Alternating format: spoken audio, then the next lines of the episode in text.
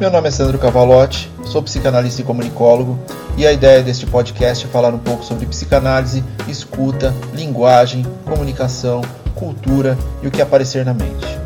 Sem um roteiro pré-definido, a construção do conteúdo é basicamente apertar o REC e gravar o que sai, inclusive erros, sons externos e até atos falhos. Nada de muita formalidade, sem pretensão nenhuma de qualquer coisa.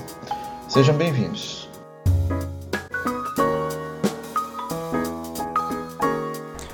Episódio 28 O Silêncio Antes de existir computador, existia TV. Antes de existir TV, existia luz elétrica. Antes de existir luz elétrica, existia bicicleta. Antes de existir bicicleta, existia enciclopédia. Antes de existir enciclopédia, existia alfabeto. Antes de existir alfabeto, existia a voz. E antes de existir a voz, existia o silêncio. O silêncio foi a primeira coisa que existiu. O silêncio que ninguém ouviu. Astro pelo céu em movimento, e o som do gelo derretendo, o barulho do cabelo em crescimento e a música do vento. Procuramos o que nos é familiar.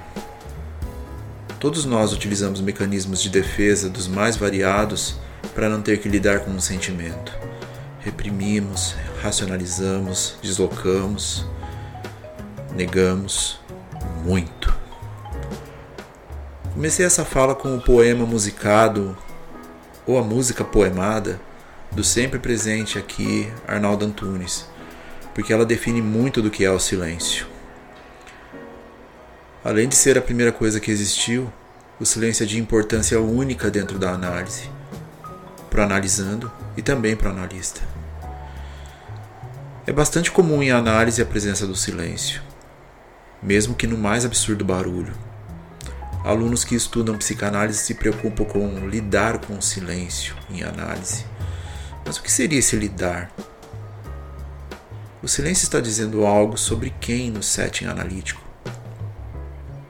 Quando eu disse absurdo barulho, é porque uma das maiores presenças do silêncio é no rompante da fala, naquele sujeito que começa a falar e não para mais. O analista, com sua escuta treinada, precisa entender aquele momento que parece interminável, mas que em essência é parte da estrutura determinante daquele setting. O respirar, a repetição, o não, Tantas variações do silêncio e no meio de tudo isso, o silêncio do analista. Quando falamos do suportar em análise, é isso.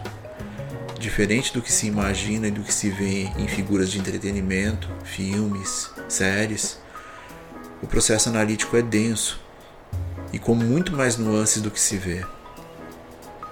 Como se enxerga aquele significante precioso no meio de uma fala que não termina de um não dito tão avassalador que impede que se apresente o silêncio, e mais ainda, também impede que o analisando se ouça, que é de importância fundamental em análise, o se ouvir.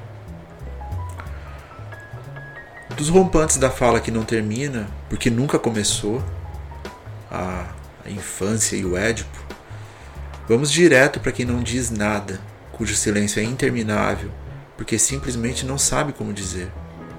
Nunca foi permitido, nunca se permitiu. O ensurdecedor som do silêncio. Eu chamo isso de o tempo de cada um. Também bastante comum é a pessoa sentir que não tem o que dizer, porque há tanto a ser dito que não há um fio condutor, um primeiro parágrafo, travessão. Freud dizia que o analista não deve interferir, e realmente não deve. Mas estamos em tempos diferentemente líquidos e o analista deve entender o meio em a mensagem. O tempo é outro, o relógio é acelerado, assim como o metabolismo e a paciência individuais. Individual também é o sujeito, assim como seu silêncio. A compreensão de como abordar o tempo de cada um é parte da investigação. Sempre haverá algo a ser dito, inclusive com o silêncio. O olhar para onde é direcionado, a postura. O que, que a postura está dizendo? A respiração, o que motiva a continuidade da vida.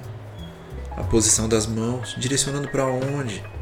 Os pequenos tiques, morder um lábio, pequenos gestos, pequenas lufadas de ar, segurar o ar, apertar o pescoço, sentir algo no peito, fazer o possível para tentar ignorar a presença do analista, controlar, dominar o espaço analítico, pequenas provocações.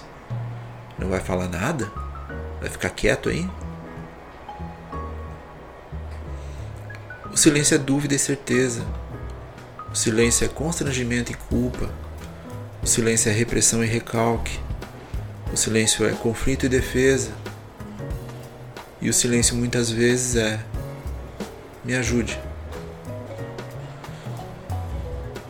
Não comparecer às sessões também é silêncio. Não comparecer dentro de estruturas coletivas é silêncio. Não exercer seus direitos é silêncio assim como não cumprir seus deveres. Ver as situações econômica e política do país e não se manifestar é silêncio. O não dito vai para além das paredes da análise. O silenciamento deve ser levado a sério, pois é a partir da fala que nos ouvimos, que nos preparamos, que refletimos sobre nós mesmos. E o analista precisa suportar seja o silêncio infindável, sejam os momentos em que surge aquela fala fundamental e o ego diz: Vai lá, faz aquela sua mágica, mágico. Você estuda tanto, diga o que ele deve fazer. E a mágica, na verdade, é o silêncio. Aqueles segundos de percepção do analisando em que ele se percebe, se permite e se ouve. Conexões são feitas aquele adulto olha para a criança e diz: Pode ser diferente. Sim, pode. Hoje já sou outro, minhas experiências são outras, assim como minha visão sobre a vida. Sim, talvez possa ser diferente, sim. O quanto perdemos quando não ouvimos o silêncio, mesmo fora do setting analítico. Se precisa de divã apenas para ouvir o silêncio no dia a dia. Quanto de nós é silenciado? Quanto de nós grita tão alto para manifestar o silêncio do passado? Quem foi silenciado? Quem silenciou? Devo silenciar também? Devo produzir uma estrutura sonora tão intensa, mas tão ensurdecedora, que permita que eu suprima ou expresse a necessidade de quebrar esse silêncio?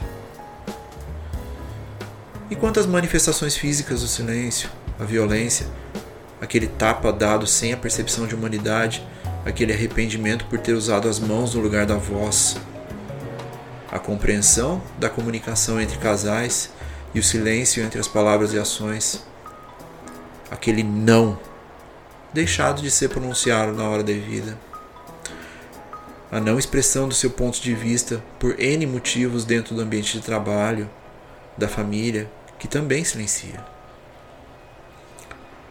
O silêncio não está sozinho. Ele trabalha com as demais sensações. É o discurso sem palavras, segundo Nasio.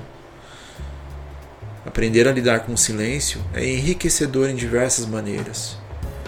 O eco deixado neste vácuo é, sobretudo, atravessador. Pode nos levar de um ponto ao outro em questão de segundos, se nos permitirmos. Cada um no seu tempo. E tudo bem. E você? O quanto de silêncio há em você? Como você lida com tal silêncio? Ele te incomoda? Ficar quieto, nem que seja por alguns minutos, é uma experiência desconfortável?